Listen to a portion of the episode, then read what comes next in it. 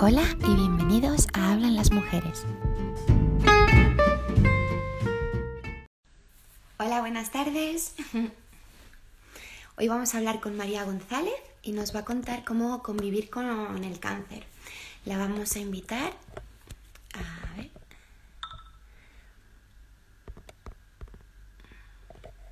He de decir que estoy muy emocionada de poder... Me hace mucha ilusión Hola a todos los que os estáis uniendo. Hola María. Hola. ¿Qué tal? ¿Cómo estás? Muy bien, ¿y tú cómo estás? Oh, pues muy bien y con muchas ganas, sobre todo súper ilusionada, en verdad. Llevo todo el día esperando hablar contigo.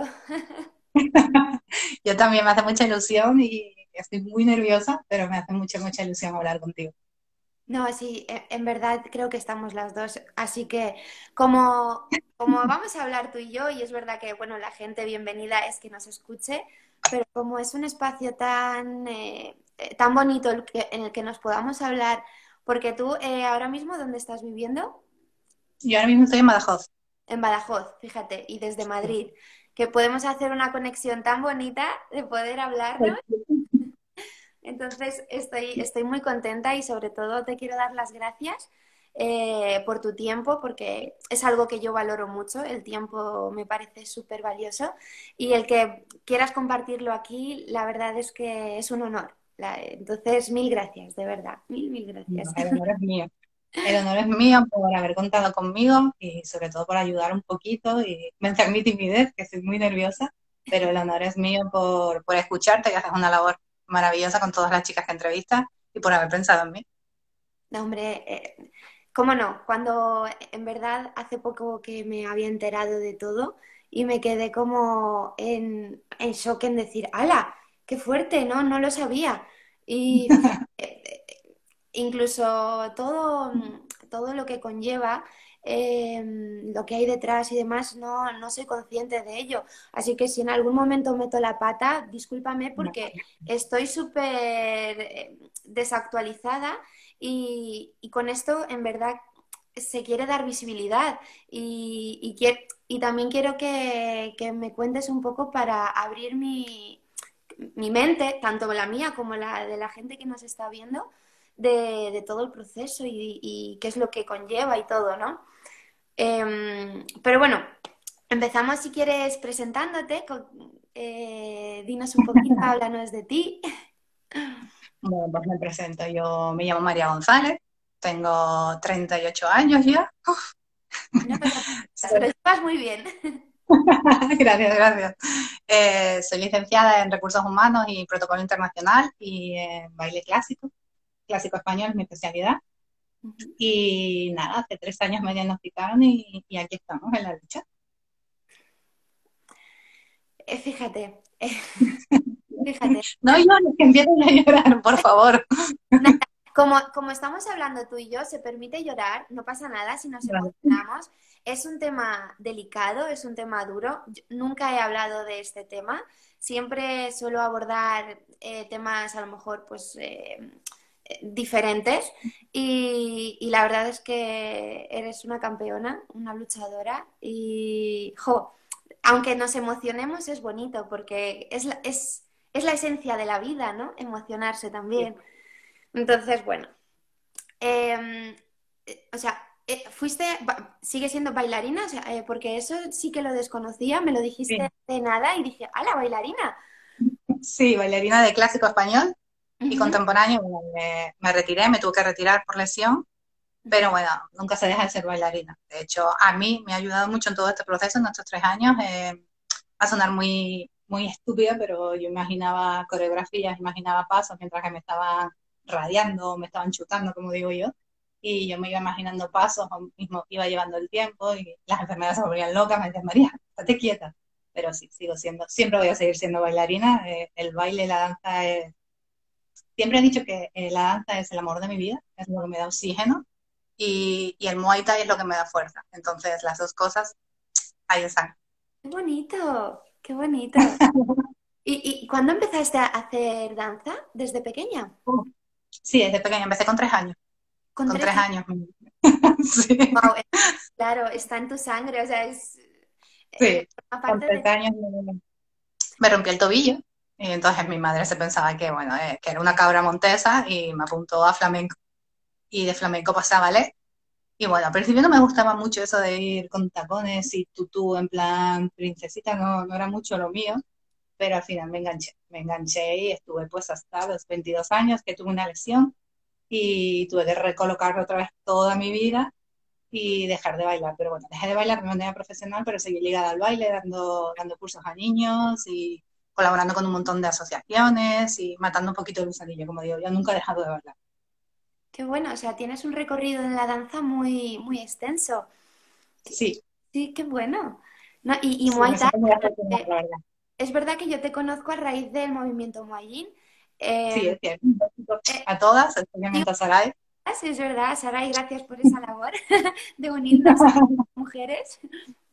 ¿Y Muay Thai cuándo, ¿cuándo empezaste a, a hacer Muay Thai? ¿O por qué? Bueno, en realidad en mi casa siempre se han vivido las artes marciales porque mi padre y mi padrino hacían full contact, entonces siempre he estado en contacto con las artes marciales. Y mis mejores amigos, yo soy canaria, mis mejores amigos en la isla, todos han estado metidos en Muay Thai, boxeo, kickboxing, y yo siempre he estado metida en defensa personal. Pero a la cuestión de 7 o 8 años, un amigo mío, casualidad de la vida, se rompió la rodilla en una pelea, y fuimos a verlo, y estaba, estaba viendo una pelea de Muay Thai me dijo, oye María, ven, porque esto te va a gustar, te va a gustar todo lo que implica el Muay Thai, la danza, y, lo vi y me enamoré. Me enamoré del Muay Thai y de todo lo que yo representaba y empecé a tomar clases. Y así sigo. Bonito, ¿no? Está, está bien. Además es que el Muay Thai es verdad que nos cambia la vida, ¿no? O, en o si te gusta la danza, pues también te puede cambiar la vida o cualquier deporte, ¿no? Yo soy muy muy em, eh, proactiva a decir a la gente que, practique deporte porque es salud y, yo creo que te, ayuda mucho a superar muchos baches, ¿no? Completamente. Todo lo que sea moverte, todo lo que sea danza, deporte, eh, arte, todo que te ayuda a desconectar y a sacar tu, verdadera esencia es lo que realmente nos hace sentir vivos o, o afortunados. Claro, sí, estoy de acuerdo contigo. Y bueno, ¿Cuándo te diagnosticaron cáncer? Eh, bueno, para antes de meternos en eso, sí que me gustaría, eh, ¿qué, es, ¿qué es tener cáncer y, qué es el meta, metastástico? Metastástico. Perdonar, de verdad, perdonar mi cultura, pero es verdad que yo no tenía la visibilidad de hace poco, de hecho, vi un movimiento también de, cáncer metatástico y dije, ¿qué es eso? Busqué y, ya lo pude ver, pero seguramente haya gente que tampoco lo sepa o sí lo sabe, pero para los que no lo saben, eh, cuéntanos un poco, ¿qué, es cáncer y qué... Bueno, a ver, em, médicamente, médicamente el cáncer es una enfermedad genética eh, los genes impiden que las células de nuestro organismo eh, se desarrollen con normalidad, entonces lo que hacen es que se expandan y crezcan incontroladamente y crean la enfermedad. En realidad, eh, todos tenemos cáncer, solo que todos están dormidos y lamentablemente pues algunos se despiertan y otros no. En mi caso a mí se me despertó hace tres años y se sigue la lucha. Realmente el cáncer es una enfermedad, o luchamos porque sea una enfermedad crónica, pero lamentablemente no lo es pero básicamente es tus células y, tus genes impiden que todo se desarrolle con normalidad, creando enfermedades, metástasis, etc, etc, El cáncer metatástico es, lo mismo, solo que con la gran jodiendo, vamos a decirlo así, de que crea metástasis en toda, en toda la parte de tu cuerpo, entonces ya no solo tienes que tratar el cáncer en la parte donde estés o en, el órgano donde lo tengas, sino que se te reproduce y tienes que ir, pues, empezar de nuevo cada, cada X tiempo. O sea, que se te expande en verdad, ¿no?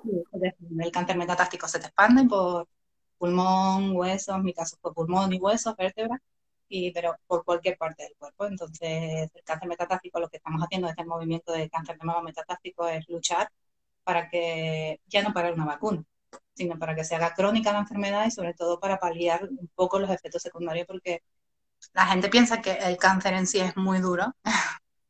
el cáncer es una enfermedad silenciosa, lo más duro que hay son los efectos secundarios de los tratamientos a los que nos enfrentamos. Entonces, luchamos por eso, básicamente. Me estoy enrollando un poquito, ¿no? Qué, no, qué, interesante. El, el dar visibilidad a todo lo que estás diciendo. Mira, fíjate, no sabía que, de hecho, metatársico. Metatársico. Eso es, pensaba que era como que ya em, morías, eh, como que eh, era tan punto que no se podía hacer nada y ya eh, son lo que yo escuché y lo que, lo que oí, pero no sabía que en realidad es que se te expande a todo el cuerpo. Em, es, un tema duro, lo sabemos, o sea, lo sabemos, es un tema duro, pero, pero bueno, estamos aquí para dar visibilidad y, para aprender.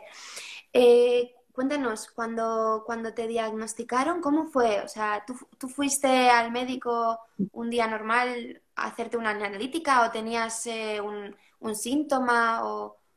No, a ver, em, todo empezó hace tres años, tres años ya. Eh, yo empecé a sentirme mal, empecé eh, a estar muy cansada, a adelgazar muchísimo, tener fiebre. Y entonces yo bueno, esto, yo siempre he tenido las defensas bajas y yo decía, bueno, será un catarro, será alergia. Y así estuve un par de meses. Y un día me estaba duchando, que desde aquí recomiendo a todas las mujeres, por favor, pálpense los pechos, con total naturalidad y ante cualquier anomalía acudan al médico. Pues yo en la ducha me encontré un bultito eh, y no le di importancia pero bueno, ¿sabes? Siempre te quedas ahí pensando, y sí, sí. Pues nada, eh, se lo comenté a una amiga mía, Marina, que, que es oncóloga precisamente. Entonces ella inmediatamente me dijo, te vas al médico, te vas a tal médico, tienes cita a tal hora, a tal. yo fui al médico y al ginecólogo, el doctor, bueno, yo le digo pistacho con cariño, pero eh, es el doctor Menacho, así que en la Clínica de Salud de Cádiz le mando un beso enorme. Y él fue el que me hizo las pruebas él fue el que me hizo toda clase de pruebas y me acordaré toda la vida. Yo tenía cita a las ocho y media, me hicieron todas las pruebas y me dijeron, oye María, vamos a hacerte una biopsia, porque bueno, hay algo ahí que no, que no vemos muy claro. No te preocupes, no tiene importancia, te llamaremos y te daremos los resultados. Eh, pues a las 3 de la tarde me llamó. Y yo cuando vi el teléfono vi que era él, yo ya dije, algo no funciona. Entonces, nada, fui, me, me dijeron los resultados de las pruebas, me dijeron que, era cáncer invasivo a ganglios en la mama izquierda, eh, me dijeron todo el protocolo a seguir, así, sea, con una humanidad y una naturalidad tremenda. Eh, no iba a ser operable de momento, íbamos a esperar y tomar sesiones de, de quimio blanca y medicación para ver cómo evolucionaba todo. Y después, si veíamos que no, que no evolucionaba como debía, pues pasaríamos por quirófano. Entonces, claro, eh, demasiada información, demasiada, ya la palabra cáncer ya de considera como, ¿qué es esto? ¿Sabes? Era como, mucha información de repente. Entonces yo me quedé en shock. Me quedé en shock y yo lo único que pude decir fue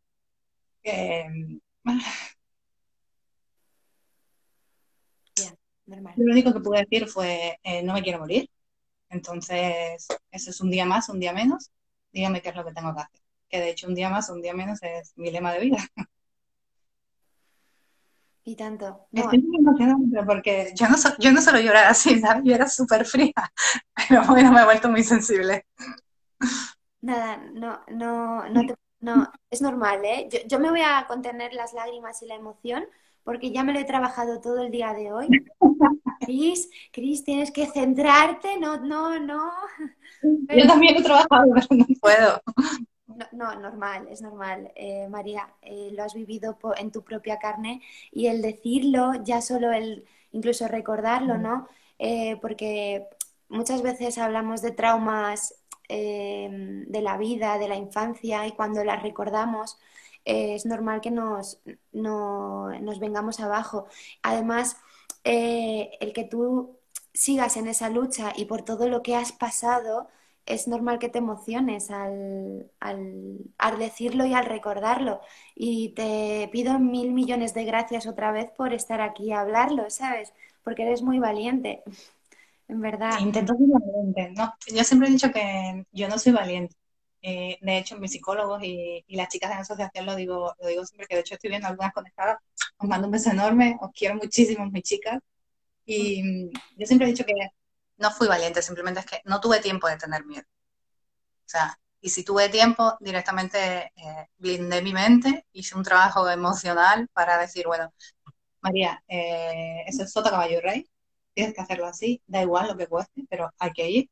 Entonces, no tuve tiempo realmente de, tener miedo, no, no, tenía nada que perder y realmente en todo este proceso, durante todos estos años, pues no lucho por la visibilidad, no lucho por lo que pueda tener delante, siempre he luchado por lo que tengo detrás, que es mi familia, más que nada mis padres. Entonces, ellos tienen más miedo que yo. Que bueno, eh, mis hermanos, mis sobrinos, que también los estoy viendo conectados, que para ellos sí que, sobre todo para los mayores, mis sobrinos mayores, Martín, Aitor, Luis, han sido muy, muy difícil porque yo soy su tía más joven, siempre hemos estado muy unidos, haciendo muchas cosas y de repente sentarme y decir, oye, que bueno, pues nada, que tengo cáncer, que es metastástico, que no se cura y que hay que seguir viviendo. Entonces, es como, pero dada por Dios, ¿qué estás hablando? Pero siempre he dicho que nunca he tenido tiempo de tener miedo, pero ya no solo con la enfermedad, sino a lo largo de mi vida. Ni, y siempre he dicho que yo no tengo limitaciones. Las limitaciones son mentales. Entonces, llámese cáncer, llámese accidente, llámese trabajo, desamor, lo que sea. Todo está en nuestra mano y todo lo podemos superar. Te puedo asegurar que nadie se muere por nada.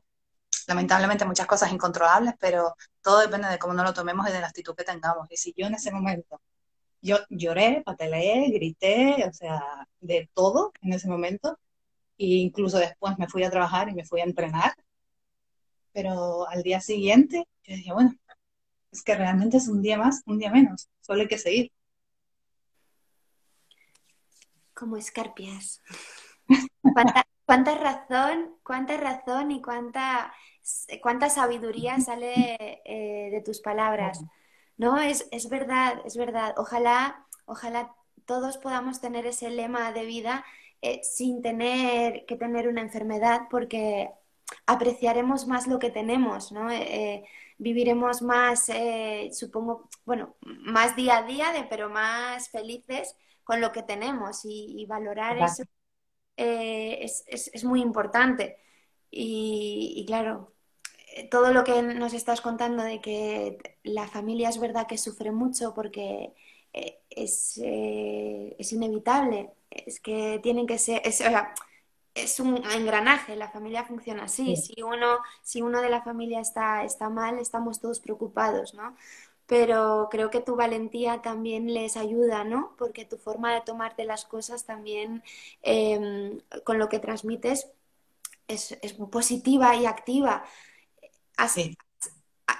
es, difícil, me imagino que llegar hasta ese punto es, es difícil, que estás sigues trabajando en ello, pero eh, creo que siempre hay dos opciones en esta vida, o nos lo tomamos bien, o nos lo tomamos mal, ¿no? Y creo que lo que estoy escuchando es que tú has decidido tomártelo bien y seguir adelante, no rendirte. No, no tenía otra opción. Además, em, no te voy a mentir, en ese momento siempre lo he dicho, incluso yo escribo mucho por recomendación de, de mis psicólogos y por mí misma, y siempre lo he dicho, de, hablando mal y pronto, siempre he dicho digo, que un día la vida me sentó y me dio la hostia más grande que podía haberme dado. O sea, besé la lona no una, sino cinco veces. Entonces, siempre me he levantado, pero siempre, porque he pensado, bueno, María, em, que vas a pasar por este mundo así. O sea, que vas a dejar todo en medias y que tú no vas a sentir lo que es la felicidad completa.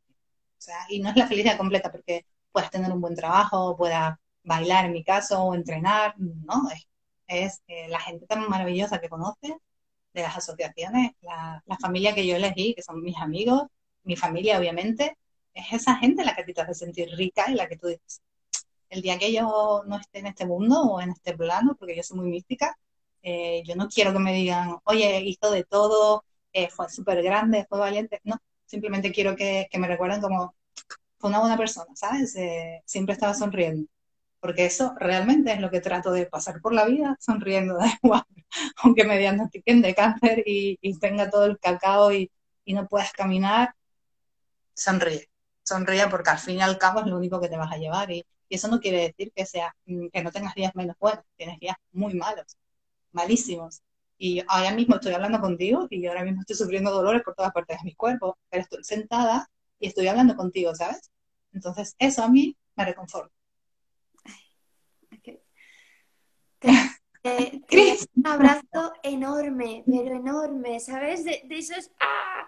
que, que traspasan traspasara esta, esta cámara, de verdad. Es que me voy a ir a Badajoz solo para tomarme un café contigo, ya verás. en cuanto abran un poquito las cosas, me cojo la furgo y me voy para allá. Ahí me tienes. Bienvenida y recibida con toda mi loca familia. Qué bueno. Em, bueno, eh, nos contaste pues que ahí no acaba la cosa, ¿no? En cuanto te dijeron, te diagnosticaron. Em, claro, fue duro, lo asimilaste, pues claro, como, como se asimilan estas cosas. Eh, pero ahí no, no, acabó la cosa porque me contaste que, tuvieron que intervenir, ¿no? Cuéntanos un poco. Bueno, yo em, a mí me intervienen en marzo. Em, lo que pasa es que nosotros por, por medio teníamos, yo tenía trabajo, yo en esos momentos estaba viviendo en Cádiz, estaba ayudando en la organización de un evento. Y bueno, yo tomé la decisión de, bueno, no, conjunto con mi ginecólogo y mi equipo oncólogo, obviamente, eh, ahora no es el momento, no me puedo operar, no puedo dejar todo esto marcado por hombro. Eh, también por la situación familiar que tenemos en casa, eh, mis abuelos estaban muy malitos, mi padre los estaban cuidando, mi abuela tenía demencia senil y mi abuelo linfoma de Hodgkin y Alzheimer. Entonces era imposible llegar a casa y decir, hola, tengo cáncer, me tengo que operar. Y era imposible. Entonces yo hablé con mi psicólogo, hablé conmigo misma, eh, cuadré todas las cosas, puse todas las piezas de puzzle en su lugar, entonces yo decidí seguir el tratamiento, seguir trabajando y una vez que pasase todo, pasar por quirófano. Yo paso por quirófano convencida de que eh, cáncer de mama invasivo a ganglios y que con tratamiento posterior todo va a estar eh, en su cauce.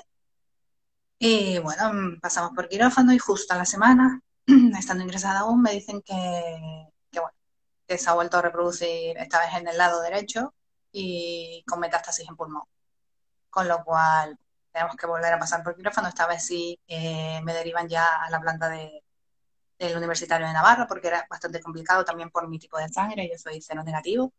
Entonces, bueno, se desarrolló todo muy deprisa y muy sorpresivamente porque realmente no lo esperábamos. Y ahí sí que tambaleé mucho, eh, tanto física como mentalmente, porque yo había cuadrado unas cosas y no habían salido. Entonces, nada, volvemos a pasar por quirófano, eh, muy complicado, súper complicado, y me recomiendan hacerme la doble mastectomía. Entonces, mi padre, que mi padre es una persona que busca mucho, investiga mucho, lee mucho, se informa mucho, me dijo, mira María, eh, creo que lo conveniente es esperar un poco, porque estás recién operada, tres operaciones en menos de seis meses, bastante duras, entonces vamos a esperar un poco, eh, pasados seis, siete meses, lo que, no, sobre todo lo que me dijeron mis oncólogos, el doctor Mendiabetia. Pues así lo hacemos. Y así lo hice. Al cabo de los ocho meses volvimos a pasar por quirófano con la doble mastectomía, pero no me puse prótesis. Eh, las prótesis tienen una caducidad de 10 años. Eh, en mi caso, ya estaba diagnosticada con cáncer de mama metatástico, entonces en cualquier momento se me podría reproducir. es mucho más complicado extraerlo, las complicaciones derivadas, entonces mi padre investigó y dijo, eh, lo que vamos a hacer va a ser grasa corporal de tu propio cuerpo, te la vamos a inyectar, porque lamentablemente como esto se va a volver a reproducir, va a ser mucho más fácil de tratar. Y así lo hicimos. Muy complicado, muy doloroso, muy mucho ejercicio para volver a mirarme un espejo, volver a sentirme yo, volver a sentirme María sin contar obviamente pues todos los efectos secundarios, todo el cansancio, pelo, piel, etc, etc, etc. No sabía que se podía hacer, fíjate, yo tengo mucha incultura de muchas cosas, pero no sabía que se podía hacer eh, implantes de la grasa, o sea, solo... no tenía ni idea, o sea, no, no lo sabía. Claro. Yo tampoco ahora que te estoy escuchando, eh, me vienen muchas cosas a, la mente, sobre todo eh, intento no derrumbarme contigo, porque es un, es un tema muy duro. Eh, pero claro, yo no he tenido en cuenta, a lo mejor, o no tenemos en cuenta, ¿no? El que cuando te operas y en verdad te quitan todas las glándulas las mamarias, te quedas sin pecho, ¿no? Entonces, eso en verdad es lo que tú dices, cómo aceptas tu cuerpo. Eh, es, muy duro, claro. Si, si, ya de por sí tenemos muchas inseguridades, eh, eh, muchas cosas que por la sociedad o por la educación o la cultura, ¿no? Eh, tenemos que cumplir unos cánones, ¿no? Creo que es un tema que, fíjate, nunca lo he pensado, pero porque no he pensado en ello y, qué bien, qué bien conocer a gente que como, como tú que, o sea, entiéndeme, no que lo quiera, que lo quiera transmitir. ¿Sabes? Porque hay personas que lo sufren y que no, no, se atreven a decirlo, porque es su sufrimiento y es un dolor que lo llevan y, y no tienen por qué compartirlo, ¿no? Y es respetable totalmente, ¿no? Pero qué bien que tú hables de ello, ¿no? Porque a mí por lo menos me hace reflexionar en muchas cosas, en, ya en toda la enfermedad y demás, pero fíjate que no había pensado yo en, claro, te quedas sin pecho y te miras y claro, no tienes, nada. y te, derrumbas. Más que te derrumbas, em, el mirarte tú y ya no solo sin pecho, sino sin pelo, eh, con calvas. Yo, gracias a Dios, no sufrí alopecia, pero porque mi tratamiento fue quimio blanca eh, con mi casco maravilloso. ¿En, qué, consiste la quimio blanca? Es que no, no tengo ni nada. la quimio blanca es... No pasa nada, yo te lo explico. La quimio blanca es igual que la quimio roja, es mediante inyecciones, estar X tiempo ahí sentada, chutándote, como digo yo, pero la quimio blanca es igual de invasiva, pero no tan agresiva. Es decir, se expande igualmente, pero los efectos secundarios no llegan a ser tan fuertes. Depende de cada tipo de cáncer y depende de cada tipo de tratamiento. Eso todo te lo marca el equipo médico. No es que tú llegues y tú digas, hey, yo quiero esto porque así consigo esto. No, no, eso te lo consigue todo. Igual que yo, eh, la radioterapia tenía completamente otro, otro esquema en mi cabeza de cómo iba a ser y cuando llegué, yo, lo que es, una habitación vacía con, con, un cohete, como yo lo llamaba, y es en realidad una cánula, donde te meten y te van radiando eh, 20 minutos con espacios de 5 minutos de, de, separación. Entonces lo que hacen es radiarte la zona a tratar. Y yo tenía en mi cabeza otra, otro esquema completamente distinto. Entonces, en mi caso la quimio fue blanca, mediante casco también, me pusieron el casco con el gel en toda la cabeza para impedir eh, la alopecia. Es decir, a mí se me cayó el pelo igualmente, un montón de calvas, hacer así se cae el pelo, pero no llegué a sufrir alopecia. Lo que sí se me cayeron fueron cejas, pestañas, eh, uñas, eh, la piel súper escamada, un montón de cosas. Entonces yo, mi sobrina siempre me dijo que, que yo era Rapunzel, una de mis sobrinas, la de 8 años, me dice, Tata, tú siempre has sido Rapunzel porque tenía el pelo muy largo. Y cuando tuve que cortarme el pelo me dijo, pero da igual porque ahora eres Dora la exploradora. me reía y digo, es verdad, en realidad soy Dora exploradora, pero bueno, me da igual, tengo pelo, que es lo importante, que de todos modos tampoco, es lo que tú dices, impuestos por la sociedad, las mujeres tenemos que tener determinados cánones. Entonces, el hecho de tú misma verte que se te cae el pelo, o verte sin pelo, o sin cejas, mm, verte sin pecho, es bastante duro. Pero ya no es porque tú no te sientas como tú eras, porque tú tienes tu imagen de como siempre has sido sino porque siempre te vas a encontrar a personas que te digan, ah, pues no te veo tan mal, ah, pues el cáncer este no es tan duro, ah, pues tienes pelo, ah, pues haces deporte, ah, pues te maquillas. Entonces, realmente sé que no lo hacen con mala intención, pero hay mucha información y nadie se informa. Claro, e-, es verdad, es, es lo que dices, hay, pero muchísima. De hecho, creo que debería hablar mucho más sobre esto no sé, eh, se debería hablar porque es el, cáncer, o sea, está a la orden del día, todo el mundo lo, lo que tú decías al principio es una enfermedad silenciosa. pero en verdad todo el mundo tendríamos que tener conocimiento y sobre todo normalizarlo, aunque sea duro, porque es duro, pero hay que normalizarlo porque existe y está ahí. Y, y, hay que darle más visibilidad a todo, a todo ello, sobre todo apoyar a, todas las mujeres que, y hombres, ¿sabes? Sí, a todos. A todos, a todos. Deberíamos, no sé, eh, y espero que, se dé de verdad en un futuro y que se siga hablando sobre estos temas porque son, eh, son muy importantes. No sé, yo estoy flipando.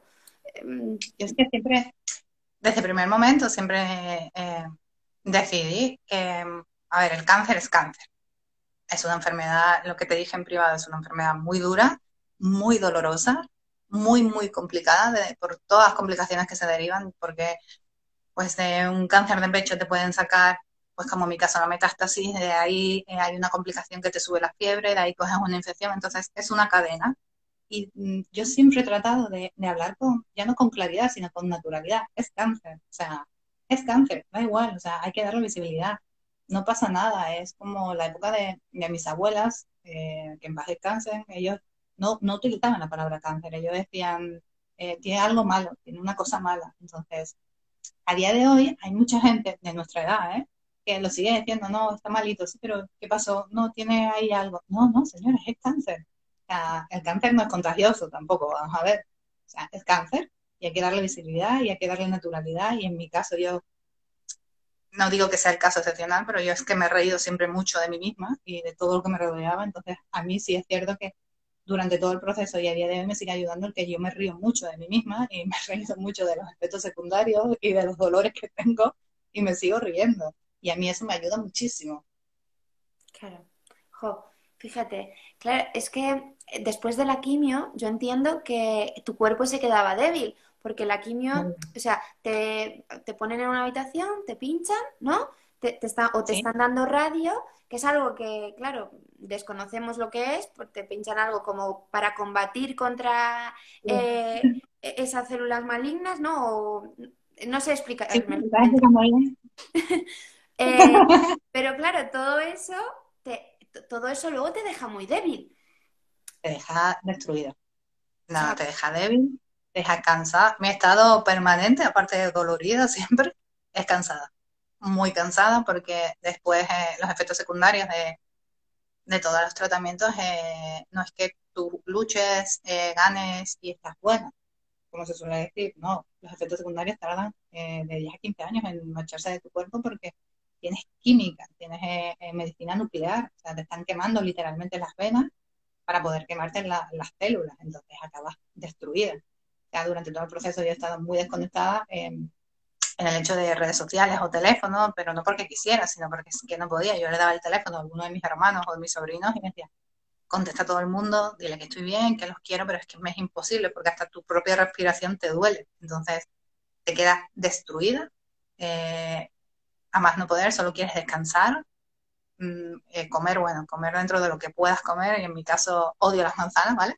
Las odio debido a eso, a todas las sesiones de quimio, porque te dan manzanas, frutos secos y, y acuario. Entonces le he cogido unas con las manzanas increíbles y lo que te apetecía comer eran manzanas.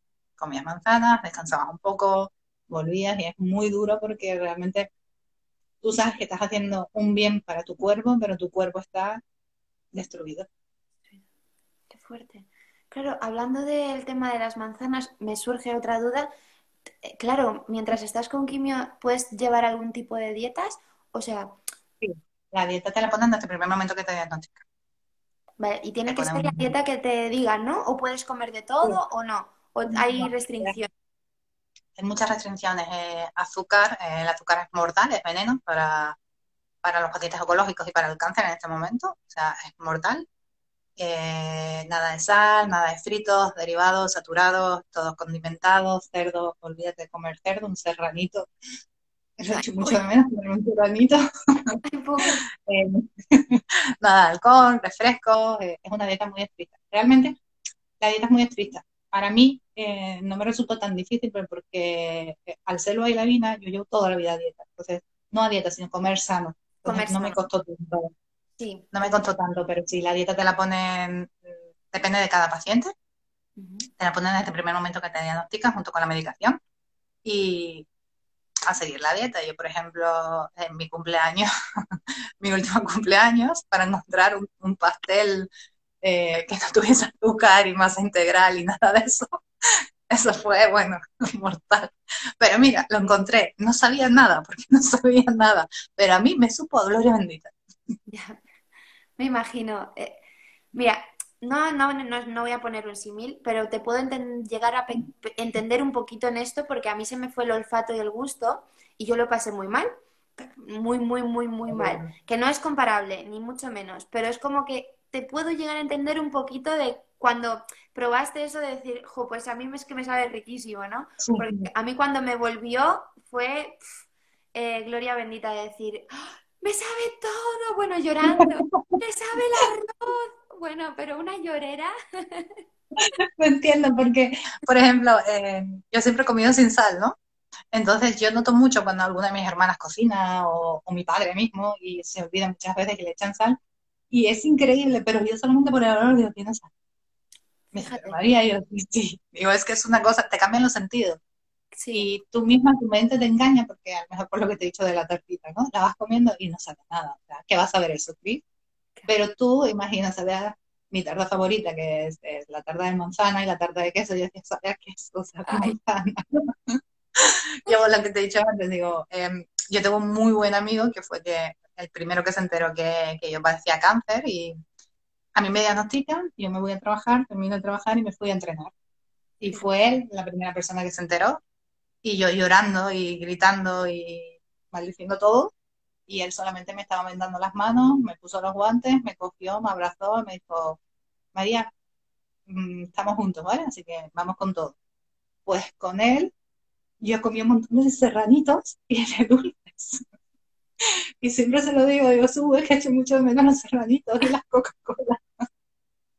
Y me dice, no te preocupes, María, yo te lo hago de pollo y, te compro. Y dice, no puedes beber nada refresco. Digo, acuario. Bueno, te compro un acuario y un serranito de pollo. Que de aquí lo habéis conectado, su te quiero, cariño. Gracias.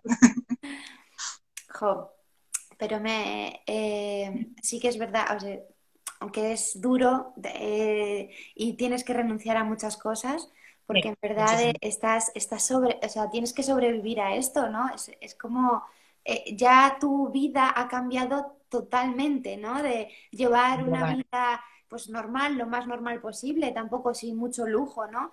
Eh, la que podemos llevar cualquiera de nosotros. Pues al día siguiente nos diagnostican cáncer, metatástico en este, uf, más aún, más grave aún, y, y, ya es que tu vida da un vuelco de 180 grados, ¿no? Y te tienes que cambiar todo lo, o sea, cambiar, en, en, tu caso no te ha sido muy difícil dejar la dieta, ¿no?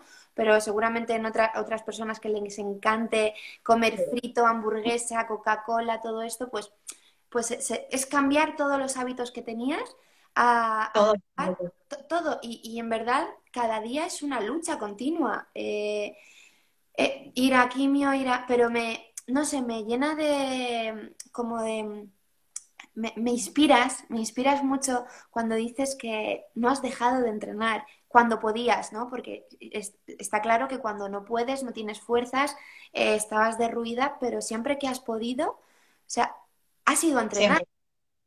Siempre, he ido a entrenar, siempre dentro de mis posibilidades. Eh, siempre he ido a entrenar, siempre he estado en casa o, o, en el hospital o en la residencia de día, en este caso eh, con música puesta, eh, sacando pasos, imaginando coreografía, siempre, incluso cuando a mí me tenían que ayudar a duchar o, mi hermano o mi madre, y yo siempre decía, pon música, eh, ponme flamenco, ponme tal, y, ellos siempre decían, María, y yo me dejaba dormir escuchando música, pero porque a mí me relajaba, imagínate, me dejaba dormir con ACDC, que es uno de mis grupos favoritos, y, y la gente era como, por Dios, ¿no quieres otra música? Digo, no, no, me relajaban, pero porque yo siempre he sabido, va a sonar muy, muy utópico, pero yo siempre he sabido que yo estaba aquí, en este mundo, en esta vida, o en este plano, llamémoslo X, lo que te he dicho antes, para ser feliz. Entonces, no estoy ni para hacerme más rica, ni para hacerte más rica a ti, ni para tal, siempre haciendo mis pasos siguiendo mi camino y también he tenido mucha suerte que mis padres nunca han sido unos padres, yo soy la pequeña de siete hermanos, y mis padres nunca han sido súper protectores, siempre decíamos, bueno, si se cae se levanta, pero con todo.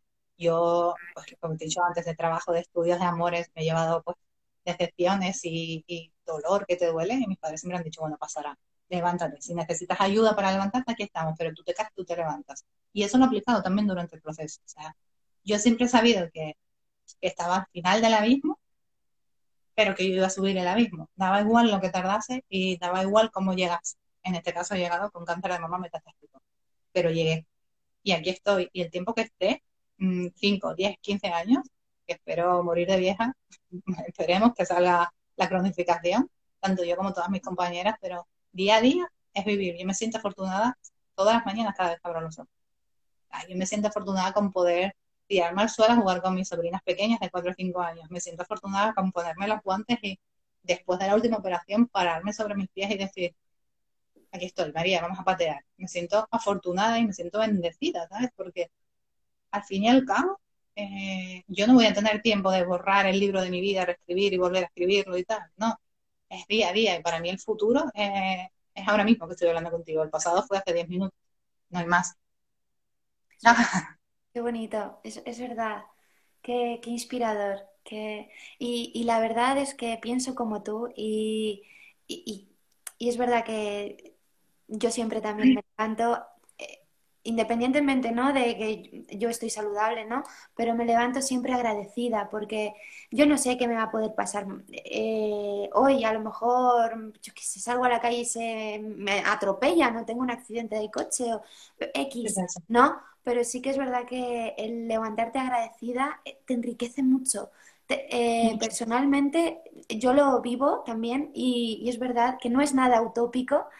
Eh, lo que dices, porque la gente que entendemos lo que dices y, y, pensamos de la misma forma, lo, lo, podemos notar en nuestra, en nuestra vida y en nuestro día a día por, por ser agradecidos de todo lo que tenemos, ¿no? Porque, jo, eh, ¿qué, ¿qué, cosas más bonitas dices, de verdad, María. Sí, sí, sí, sí, sí, es, es verdad, es verdad. Eh, son, son palabras que enriquecen mi, mi corazón y, Ay, me pongo tierna. Entonces, eh, podrías decir que el, trabajo, bueno, podríamos afirmar que el, deporte eh, te ha ayudado. Y... Muchísimo. Muchísimo, tanto a mí como a, todas las mujeres. Mira, hay, hay programas de la asociación que yo cuando lo vi por primera vez, como no lo puedo creer, eh, que es Uy, te oigo bajito. ¿Me oyes? Sí, te escucho, se quedó parado. Ahora. Eh, un programa de, sevillanas, eh, dan sevillanas a las mujeres para el brazo del linfoma. Entonces, que cuando te operan y te quitan ganglios, el brazo se te inflama, lo llaman brazo de elefante, mal dicho.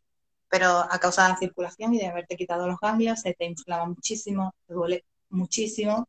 Entonces, han descubierto que bailar flamenco a la hora de subir los brazos ayuda muchísimo pues yo hice eso, hice danza y entrenar lo que es el deporte en todos los ámbitos de tu vida, ya no porque estés enfermo, sino en todos los ámbitos de tu vida, es vida, valga la redundancia, porque a mí, eh, mira, te voy a contar una cosa.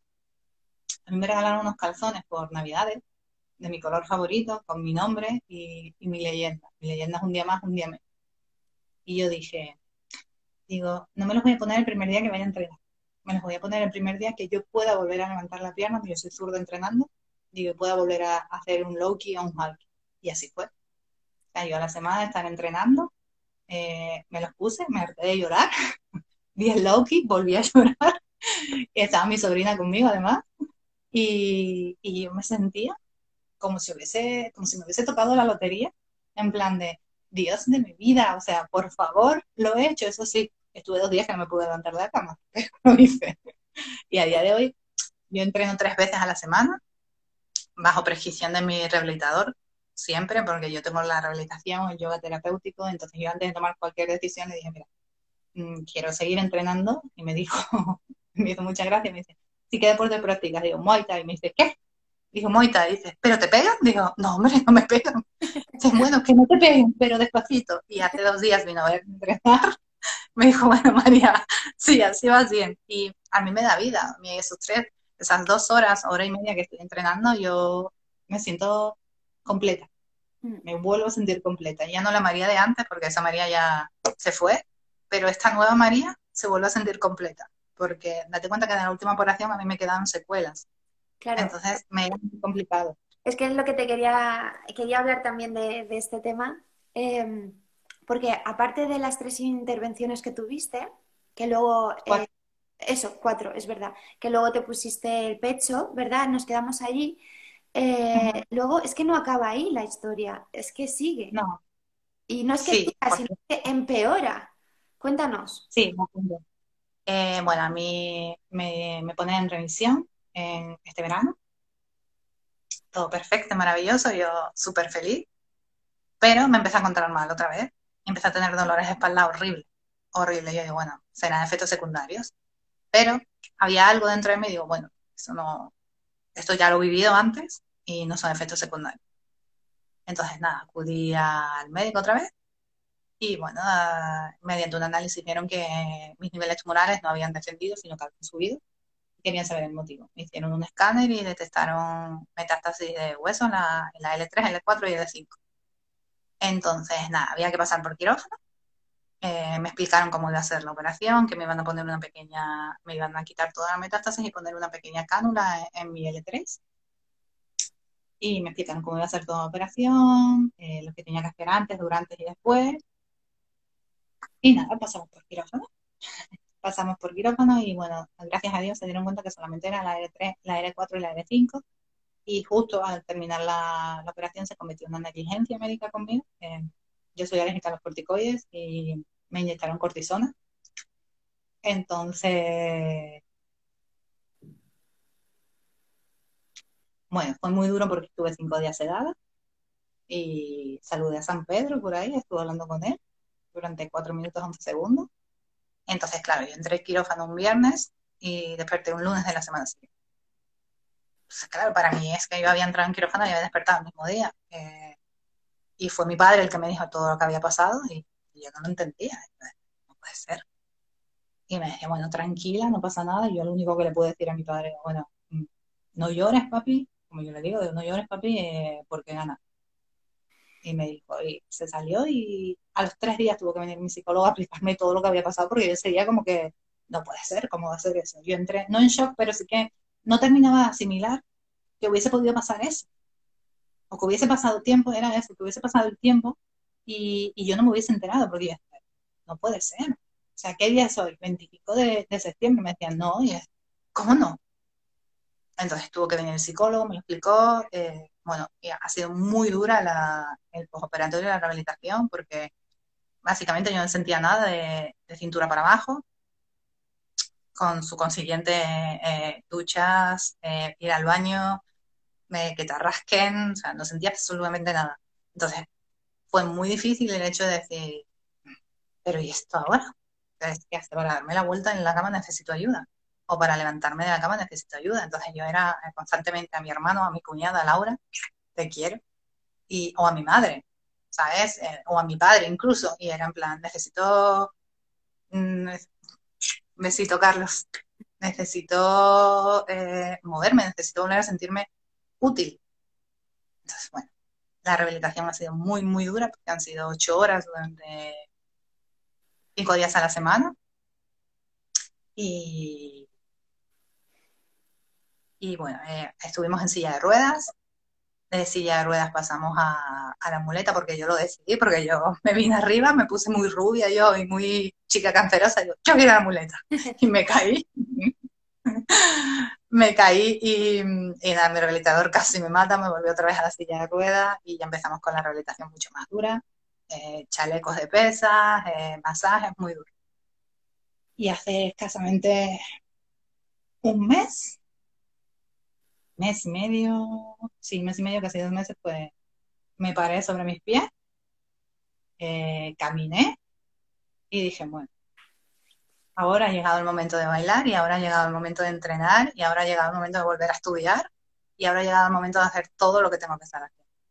Y, pero ha sido, aparte de la más complicada, la, la más dura, tanto a nivel psicológico como físico. Pero bueno, he tenido a mis psicólogos, he tenido a Donates, que, Donates es un amigo, ya no es mi psicólogo. Eh, sí es cierto que yo siempre he estado muy, muy arropada y, y, muy protegida por todo lo que ha sido mi entorno, porque sí es cierto que en la época en la que una va creciendo, va madurando, en la que te quieres comer el mundo con 18 o 20 años, pues siempre te encuentras gente que o tienes problemas o te traen problemas o tal. Entonces sí es cierto que durante todo este tiempo y este proceso hasta, hasta el día de hoy, yo tengo a mi lado eh, familia elegida y mi familia que a mí me nutre, eh, a mí me llena y sobre todo me siento muy querida. Siempre lo digo y siempre doy las gracias y siempre digo lo mismo. Yo no sé qué he tenido que hacer en otra vida para sentir el amor que siento en esta, porque he estado muy, muy protegida, muy mimada en el sentido de que eh, yo decía, no me apetece hablar ahora, no puedo coger el teléfono, eh, ni siquiera puedo moverme, y la gente, mis amigos, eh, una de mis mejores amigas, Noemi, me decía, no pasa nada, tranquila, mm, hablamos cuando tú sientas, y he estado meses desconectada.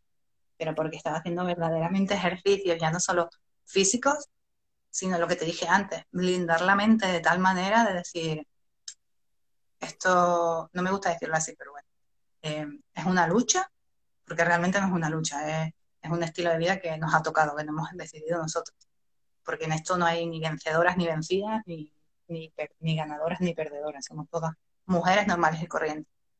Entonces siempre he dicho que hay que seguir y que había que hacerlo, pero el verdadero ejercicio era mental. Mental porque estabas en una cama, mental porque estabas mirando a tu padre, mental porque tienes familia fuera en el extranjero que lo está pasando mal y no ha podido estar contigo en las operaciones, eh, mental, pues lo que te digo, el hecho de coger a una de mis sobrinas, la Peque, la que tiene cuatro años, no podía. O sea, era impensable. Y lo que te dije antes del pantalón, o sea, yo volver a pararme, volver a, entrenar y volver a, a patear, yo acabé llorando. Normal. Normal. Mira, te están dejando unos mensajes súper bonitos y aquí estás dándonos un ejemplo de fortaleza y, lucha a todos. No estás sola y lo sabes. Aquí, y aquí estamos, te quiero. O sea, toda la gente que tienes al lado, eh, bueno, eh, lo que nos está... Ah, vamos chicos. Pero, pero te digo, te digo una cosa, wow, eh, o sea, lo siento, lo tengo que decir, es, es un wow de, de, mm, no sé, te admiro muchísimo, eh, María, porque yo, por ejemplo, yo soy una chica que eh, me cuesta pedir ayuda. Soy muy de, yo lo hago todo. O sea, me encanta y estoy, soy muy activa, ¿no? Y hay que hacer esto, yo lo hago. Mover esto, cambiar, no sé qué, colocar las cosas, ¿no? Em, pararme, siempre estoy activa, ¿no? Y conforme me lo estabas, me estaba diciendo lo que, por todo lo que me has contado ahora, eh, es ese trabajo psicológico es que es enorme, o sea, el poder no hundirte, porque es que te, hundes, ya directamente es como que te despiertas de esa operación y ya te, ponen como un montón de kilos, como que te quedas ahí encerrada, ¿no? Y el que tú mm. puedas ser capaz, con ayuda de profesionales también y de toda tu familia, ir cogiendo capas y salir poco a poco a flote, eh, es que eso es, eh, no sé, mm, no voy a llorar porque, pero es que es, e, es, digno de admirar y da igual lo que yo te diga ahora porque eh, tú lo has vivido, tú lo sientes, tus seres queridos lo sienten eh, y, es una lucha continua, ¿no? Pero es que has vuelto a, a, entrenar, o sea, es como, estabas en una silla de ruedas y has vuelto a entrenar, que es como todo ese proceso, ¿sabes? Que nos parece a nosotros los que estamos, te estamos escuchando, que eh, sí, eh, es, cómodo escucharte, eh, incómodo, incómodo escucharte porque es algo que hace daño, pero no, no, llegamos a, entenderte al 100% porque no hemos pasado por ello, pero sí que vemos en ti, vamos, una persona luchadora, valiente, que no ha sido duro, o sea, no ha sido fácil y, y has y, has seguido adelante. Y eso es guau, porque un ejemplo a seguir, o sea, de pies a cabeza, de verdad. Y jo, no, no me voy a cansar de darte las gracias por, hablarnos de, todo esto, por dar visibilidad. Y, yo sé que es duro, María, porque, porque lo es, pero aquí estamos. Pero es que aquí estás, te puedes mover, puedes hacer ejercicio. ¿Has, llegado a, superar? ¿Puedes bailar? Es verdad. Que, Puedo bailar, puedo patear, puedo, puedo sentir, puedo vivir, puedo llorar. Que yo no era así, de verdad que yo no era así. Le he hecho, si viendo un montón de amigos míos que me conocen, yo no era fría, pero sí que era muy, muy interior, ¿sabes? Me costaba mucho llorar, pero es que de repente, en estos tres años, eh, hasta una película de dibujos animados más de llorar, imagínate. Por eso te dije, digo, yo estoy muy sensible. Y, es cierto que mm, volver a uno de los efectos secundarios que tiene, o uno de los efectos secundarios y una de las secuelas que me dejaron, em, es eh, perder 30% de visión de, del ojo izquierdo y, parte de la movilidad y sensibilidad de la parte izquierda de mi cuerpo. Entonces, claro, imagínate, para bailar yo soy zurda, siempre tuve un montón de problemas para eso. porque, bueno, pues lo típico, tú vas a bailar y siempre vas con la pierna derecha, yo iba con la izquierda siempre. Y para entrenar igual, o sea, entrenando soy zurda. Y era, y es tan duro, pero tan duro, pero tan gratificante a la vez, el poder em, sacar un paso, un tiempo, y el poder dar un haki o una rodilla de izquierda, tan gratificante para mí que eh, no puedo, no puedo expresarte o no puedo hacerte llegar lo que me hace sentir a mí, ¿sabes? Igual que eh, uno de los efectos secundarios que te quedan es la pérdida de memoria. Y yo siempre me he reído mucho de mí misma, porque yo siempre he dicho que yo soy muy rubia. O sea, yo soy muy rubia, yo tengo la, la mentalidad justa, que es la que tiene Doris, igual que la de, la dibujos animados para pasar el día. O sea, horrible. Mi sobrino eh, me está hablando y no quiero ni, ni hablarlo, vamos. Te quiero. Y, volver a estudiar y volver a, decidir hacer, pues hacer el máster y, ponerme con un idioma como es el italiano, que lo tengo atravesado, para mí es muy gratificante. Es muy gratificante volver a ponerme a estudiar, eh, ya sea el idioma que te he dicho, el máster que estoy haciendo, volver a entrenar, pero es más gratificante eh, poder decirle a la gente que se puede convivir con cáncer, que no pasa absolutamente nada. Sí pasa, obviamente, pero estamos aquí que es que estamos vivos. Es que a mí me da igual levantarme todos los días con dolores porque es que me levanto. Y me da igual estar todo el día cansada, pero abro los ojos cada día. O me da igual eh, hacer las cosas en cuatro partes, en lo que tú, por ejemplo, lo harías en una, pero las estoy haciendo. Entonces, es, es gratificante y sobre todo, si puedo, eh, mi testimonio puede ayudar a las mujeres a decir que se puede convivir con cáncer, bienvenido sea. Mm.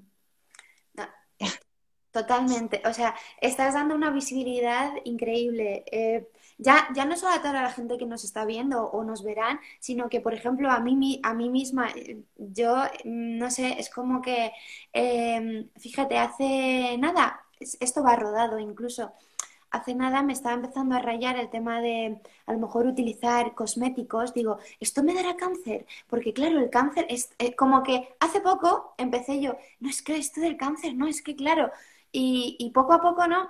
Eh, y ahora estoy haciendo una charla contigo eh, de, este tema, como que cada vez estoy como, em, tengo más visibilidad y, soy más consciente de las cosas y, y eso enriquece, enriquece mucho, porque es verdad que también el, por ejemplo, también te quería preguntar, tú que mm, a lo mejor, eh, no sé si con tus amigos o tus familiares, a lo mejor no, pero con alguien de nuevas que se, enteran de que tienes cáncer o, o demás, o mm, te, te, tratan diferente y a ti tú te sientes mal porque te traten diferente, o lo has notado, no lo sé. Sí, lo he notado, sí lo he notado, no, no me siento mal, eh, me da rabia, me da rabia porque, mm, a ver, sigo siendo la misma María, con matices, sigo siendo la misma María que, pues, como te he dicho antes, que, se ríe de mí misma, que, se coge el skate y es feliz eh, dando vueltas, o que coge olas y es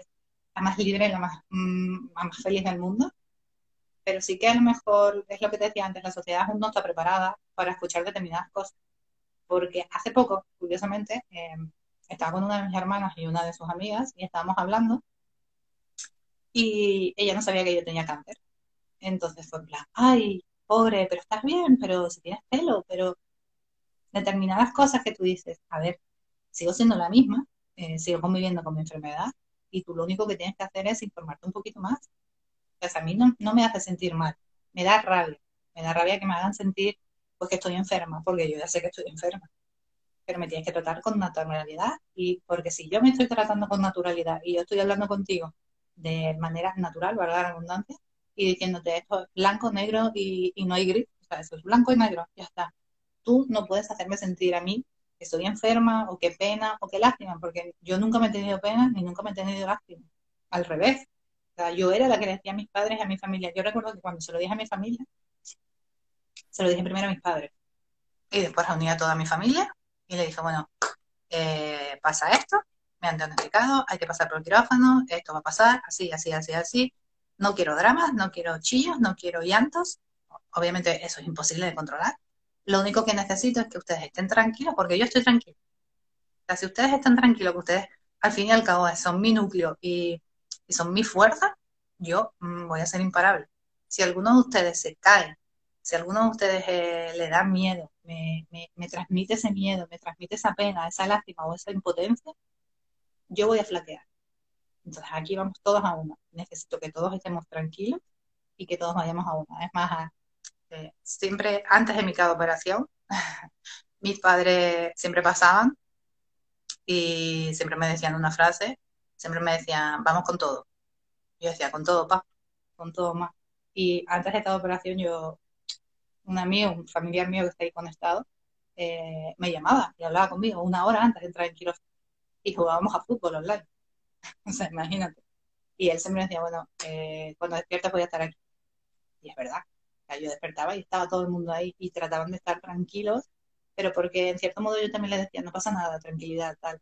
A mí no me gusta que se traten a, pacientes oncológicos con pena, con lástima, o no. O sea, bastante tenemos nosotros con lo que llevamos la mochila o la espada de Damocles encima, como para que tú me trates mal, no mal, nunca nos han tratado mal, pero con pena, con lástima o ay pobrecita o consigue esto porque tienes lo otro. No, señores. Aquí somos todos iguales, hemos venido todos a este mundo a convivir y a ser todos iguales y yo no te puedo tener lástima a ti porque tengo una pierna escayolada, ni tú me puedes tener lástima a mí porque estoy conviviendo con un cáncer. O sea, al revés. Yo te tengo que decir, oye, ¿estás bien con tu pierna? Sí, pues venga, ya se te pasará. Y tú me tienes que decir, oye, ¿cómo llevas tu cáncer? Bien, pues venga, ya se pasará. No estoy eh, quitando importancia a la enfermedad, ojo. No, no. No, no, te entiendo. Eh, no, pero lo que yo me refería es eso, de muchas veces es, ay, pobrecita, no puedo hacerlo, o ay, eh, pobrecita, no, mejor no, que no coja esto, que lo cojo yo. Y esas cosas, pues, bueno, que la gente lo, lo puede hacer sin darse cuenta, pero creo que es lo que dices, hay que, hay que normalizarlo, ¿no? Es, por ejemplo, eh, no sé, si tienes SIDA, mm, ¿sabes? O otra enfermedad o un catarro o lo que sea, pero sí que, sí que es verdad que eh, yo intento no, eh, ¿sabes? No hacer sentir mal a la otra persona que pueda eh, tener alguna enfermedad, pero sí que cuando yo estoy mala o me pasa algo es como, ay, déjame en paz, ya me recuperaré, no estés ahí todo el rato pensando. Luego, bueno, ahora, bueno, a ver, nos cuentan por aquí, porque hay, hay mensajitos. Em, eh, nos dicen, es, eh, es, desconocimiento y falta de visibilidad, quizás de testimonios como el tuyo. Eh, los miedos vienen... Venden. Venden, perdona. Eso es, venden drama y no luchan. Niños pelados de una camilla de hospital. Claro, perdona, es, es que como el, el este se ve como se ve mal en mi pantalla. no lo estoy viendo, lo estoy leyendo. Es, Carlos, es un amigo mío, Carlos, Carlos Gutiérrez. Feliz día del beso, amigo mío. eh, hace poco hablábamos de eso precisamente, eh, de los niños que pues tienen cáncer infantil y están luchando en, las camas, eh, tienen que desplazarse, no tienen un sitio físico. Por ejemplo, eh, la asociación, cuando, en mi caso, como en mi caso de todas las mujeres, te ponen la residencia si tienes que desplazarte, en mi caso Navarra, o a Cádiz, o sea, te ponen la residencia, te dan muchas facilidades y a los niños lo que él está hablando es exactamente igual. Eh, pero tienen mucha razón de que en los medios de comunicación, en internet, en foros, si no vendes dramas y no vendes que me estoy muriendo y, no te ven demacrado, no te hacen caso o no te prestan atención. Y hace escasamente tres o cuatro días estamos hablando de eso, que lo que es la lucha o lo que es sentirte bien o lo que es decir, oye, hay que seguir, estamos aquí, convivimos con la enfermedad, no vende y no ayuda mucho. Es como el tema de la investigación. No me voy a cabrear, pero eh, es cierto que en España no se destina apenas investigación, hay fondos para la investigación. O sea, hay que hacer verdaderos esfuerzos y luchas titánicas de las asociaciones para poder conseguir dinero para que nuestros eh, investigadores sigan investigando. Porque si no es imposible. Entonces, hablábamos de eso precisamente con él hace un par de días. Yo, creo que, yo creo que hay que enfadarse y no solo tú, yo, sino todo el mundo deberíamos enfadarnos y dar más visibilidad a que en verdad se tienen que destinar más fondos sobre el estudio del cáncer, porque es que es algo, vamos a ver, ¿qué pasa? Que hasta que no lo tenga alguien, bueno, no me voy a meter en política, ¿vale? Pero hasta que no lo tenga me cabreo yo también. no, pero hasta que no lo tenga a lo mejor, eh, no sé, 90% de la población no vamos a hacer nada. Eh, ¿Sabes? Hay que, hay que yo creo que estoy contigo y creo que hay que enfadarse y dar más visibilidad sobre el tema y, hacer ruido porque yo que, o sea, el cáncer, puedes convivir con ello, hay cánceres que se curan, o sea, mm, yo he tenido casos familiares que han tenido cáncer y se han curado gracias a las operaciones. Eh, entonces, e, esta lucha contra el cáncer eh, y, sobre todo las investigaciones, y que tienen que haber muchas, pero es que estamos invirtiendo en salud, que, que menos salud. Entonces, eh, se debe invertir más y, y hagamos ruido, de verdad, porque, claro, eh, tú ahora sigues haciendo tratamiento, porque te quitaron, te quitaron el tema de la vértebra y demás, que por cierto te estudiaron que eso es denunciable porque una negligencia si no, no o sea, no tiene cabida. Eh, todo un tema de, de abogados. Claro, claro. no tenía que haber pasado, pero bueno, eh, también tuve que, que, pensar que bueno, no tenía que haber pasado, me pasó a mí y ya está. Y tomé la decisión de, tomar acciones legales precisamente porque em, no quería que volviese a pasar y no quería que volviese a pasar a, niños, a niñas o a mujeres que en este caso eh, podía pasar directamente porque solamente son medio minuto, que es lo que te toma leer un informe un informe médico de, tu paciente que tienes en la mesa de operación. Es medio minuto, es leer y listo. Claro. Eh, es, indignante. No, no, pero eh, Em, bueno, no me voy a cabrear tampoco, porque vamos a bien, vas a llevarla en la línea de, armonioso, pero sí, sí, es indignante. Pero tú ahora sigues dando, o sea, sigues haciendo tratamiento. Sí, yo eh, estoy con mi rehabilitación, estoy con mi medicación, mi medicación es por vida, mis dietas, y yo ahora estoy en fase de remisión, es decir, está, está todo parado, está todo dormido, veremos madera, no se sabe hasta cuánto tiempo, no se sabe cuánto va a durar o cuánto va a tardar en despertarse, pero está en fase de remisión, está todo calmado, mis valores están, parece que estoy dando un meeting.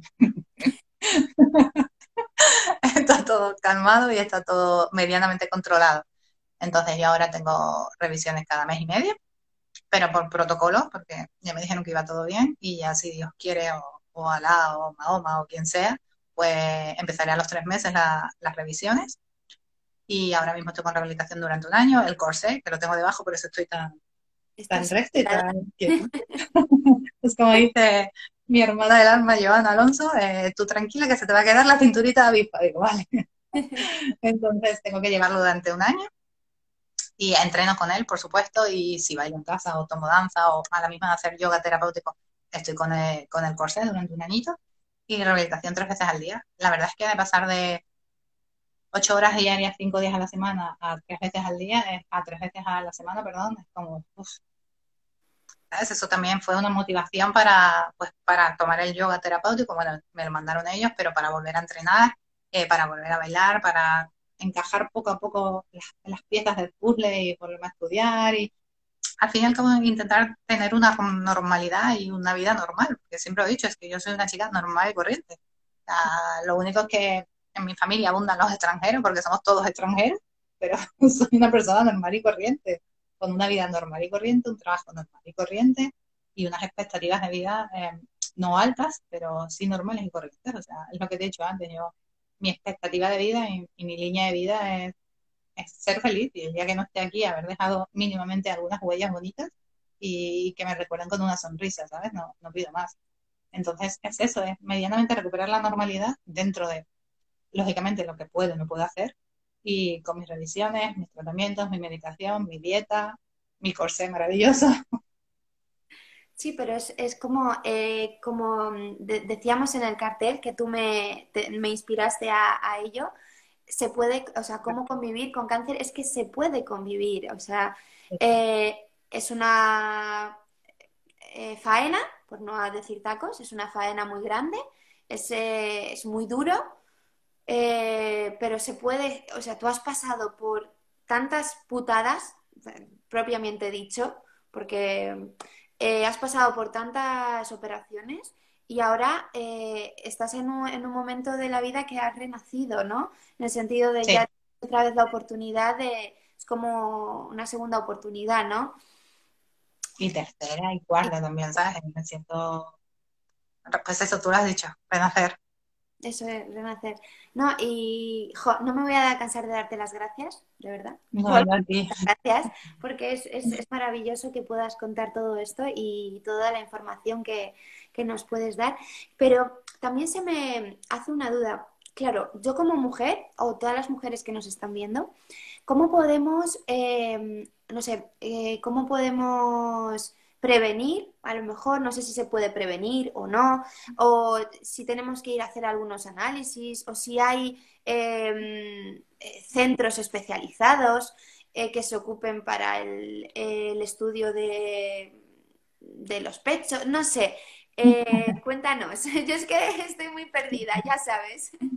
En primer lugar, em, todas las mujeres, todas, todas, todas, las que me están viendo, por favor, tóquense los pechos suena muy feo, pero tóquense los pechos, oscúltenselo, mírenselo y ante cualquier anomalía acudan a su médico, cualquiera, o a su ginecólogo en este caso. Después están los centros de prevención contra el cáncer, que en distintas ciudades o comunidades autónomas tiene que haber alguno. Eh, y si no, la Sociedad Española contra el Cáncer también con la sede en distintas ciudades o, o, en sus comunidades autónomas. Y ahí te informan de todo, te dicen cómo lo tienes que hacer, te dan cita para una vez al, cada seis meses no, cada tres meses, perdón, en distintas de, de las foros de mujeres que hay, pues se van haciendo las revisiones y te van mandando a los médicos, a tus ginecólogos o a ginecólogos de la asociación y te van haciendo la exploración eh, ginecológica, tanto eh, mamaria como de cualquier tipo. Entonces, en cualquiera de sus ciudades o centros eh, de comunidades autónomas también están los centros de prevención contra el cáncer y la Asociación Española contra el Cáncer y ahí te informan absolutamente todo te citan, te, te lo gestionan, te informan, o sea, es una gozada. Pero lo más importante es que se oculten los pechos ante cualquier anomalía, aunque ustedes piensen que es nada, una tontería, acudan a su médico. Y sean pesadas, porque a veces el diagnóstico precoz, perdón, no solamente decirte esto, sean pesadas con su médico porque o su ginecólogo, porque a veces el, el diagnóstico precoz te salva la vida. O sea, literal, te salva la vida. Y a lo mejor lo que tú eres, tú consideras que es muy pesada pidiendo una cita o una ecografía, una mamografía y el médico no lo ve claro y tú dices, oh, es que son muy pesadas, que no me lo va a dar, insiste. Insiste, insiste, insiste, insiste hasta que te la des y hasta que la consigas. Porque la prevención temprana es lo que realmente a día de hoy, por desgracia, teniendo los fondos que tenemos, eh, es lo que nos salva vidas. Bueno, Vale, yo me lo anoto. Espero que os lo anotéis todos los que nos veis. y no, lo que te quería decir es, da igual la edad o porque yo, por ejemplo, tengo una hermana de, 17 años que, claro, se lo voy a decir también, que, pero da, igual. tampoco. O, sea, que no, nos toquemos los pechos todas las mujeres eh, de cualquier edad. De cualquier edad, de cualquier edad. Normalmente recomiendan que a partir de los 30 a 35 años es cuando más se suele despertar la, eh, las células cancerígenas. Y yo, mm, recomiendo que a cualquier edad, eh, siempre y cuando después de la menstruación, obviamente. Eh, una vez que te ha venido la menstruación por primera vez y tócate los pechos. No pierdes nada. es que no pierdes absolutamente nada. Y una vez al año hacerte la exploración completa, analítica completa, ya no es para detectar cualquier tipo de cáncer o cualquier tipo de cáncer de mama, sino ya por tu propia seguridad, por tu propia tranquilidad, hacerte una, uh, una revisión general una vez al año tampoco te quita tiempo es analítica, radiografía, si te duele algo y listo. Que hoy por hoy en una analítica te sale cualquier cosa. Entonces, en este caso, el cáncer de mama, o sea, tóquense los pechos. Chicas, por favor, todas las que nos están viendo, tóquense los pechos. Hay que, eso es. Nos lo anotamos. Y no, no, yo a la que termine de hablar contigo me voy a ir al baño y voy a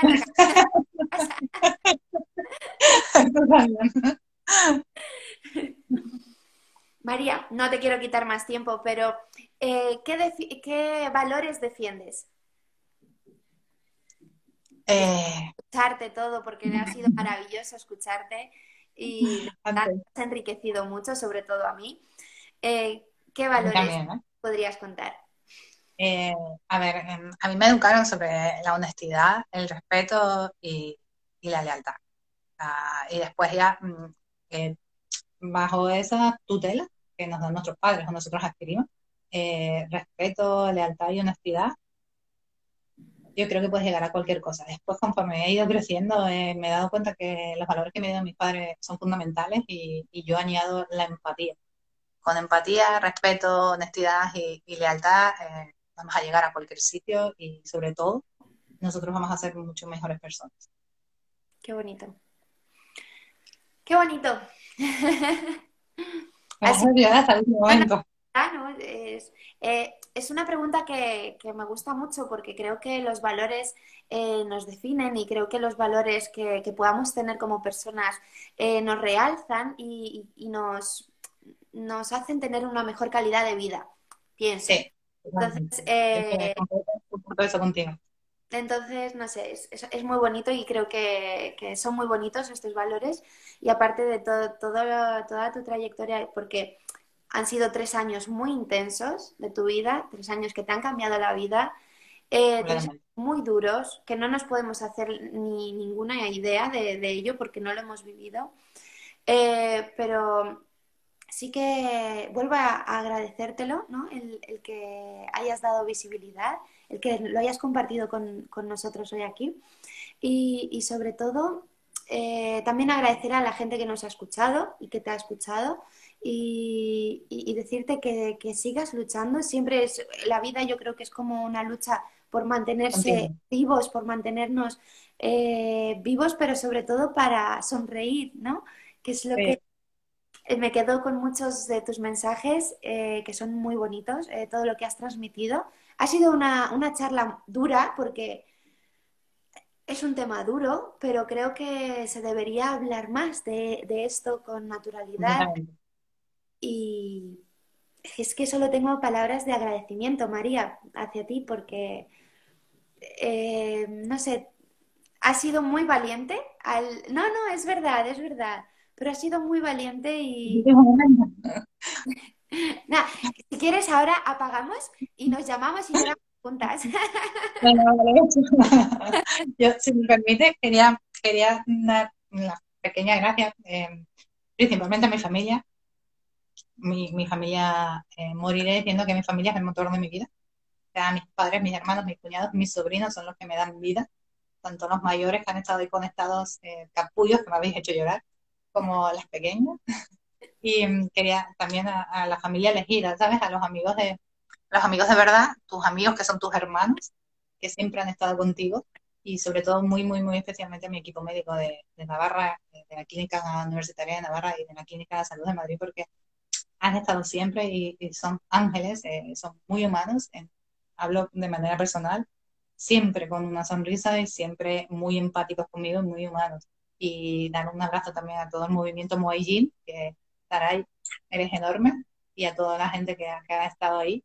Y a, y a, un par de amigos que no los he leído, estaba pensando, estaba mirando a ti y no los quería leer porque sabía que como los leía iba a acabar llorando, pero yo os quiero mucho a todos y muchas gracias. Y sobre todo darte las gracias a ti, Cris, porque soy muy tímida, soy muy tímida, me cuesta mucho, pero te lo dije en privado, te lo repito en público, creo que, que haces una labor súper bonita y transmites tanta dulzura y tanta tranquilidad que de verdad que el honor ha sido mío el, tener una charla contigo de, amigas. Nos faltaba el té y, y, estar como si estuviéramos en casa.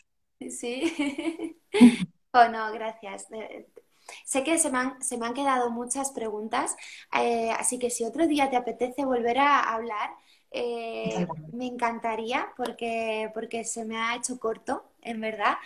Eh, y, eres bienvenida y, me gustaría hablar sobre este tema más y dar más visibilidad y, invitadísima a, que podamos charlar y, lo dicho, voy a ir a, verte a Badajoz a darte Bien recibida siempre. para allá. Bueno, pues eh, también agradecer a todos los que habéis estado, nos habéis escuchado. Eh, y bueno, es que llevamos más de una hora porque me ha sonado el reloj. ¿Sí? llevamos más de una hora aquí hablando tan a gusto. pero claro, no y, yo no quiero finalizarlo, pero claro, hay que finalizar. porque la gente no estará aquí siempre viéndonos y porque tengo que irme al baño también otra vez. Se tengo que ir a casa ya. Pero lo dicho, muchas gracias y, hasta siempre, María. Gracias a ti, un besazo enorme y acuérdate, un día más, un día menos. Eso es, un día más, un día menos. hasta luego. Hasta luego.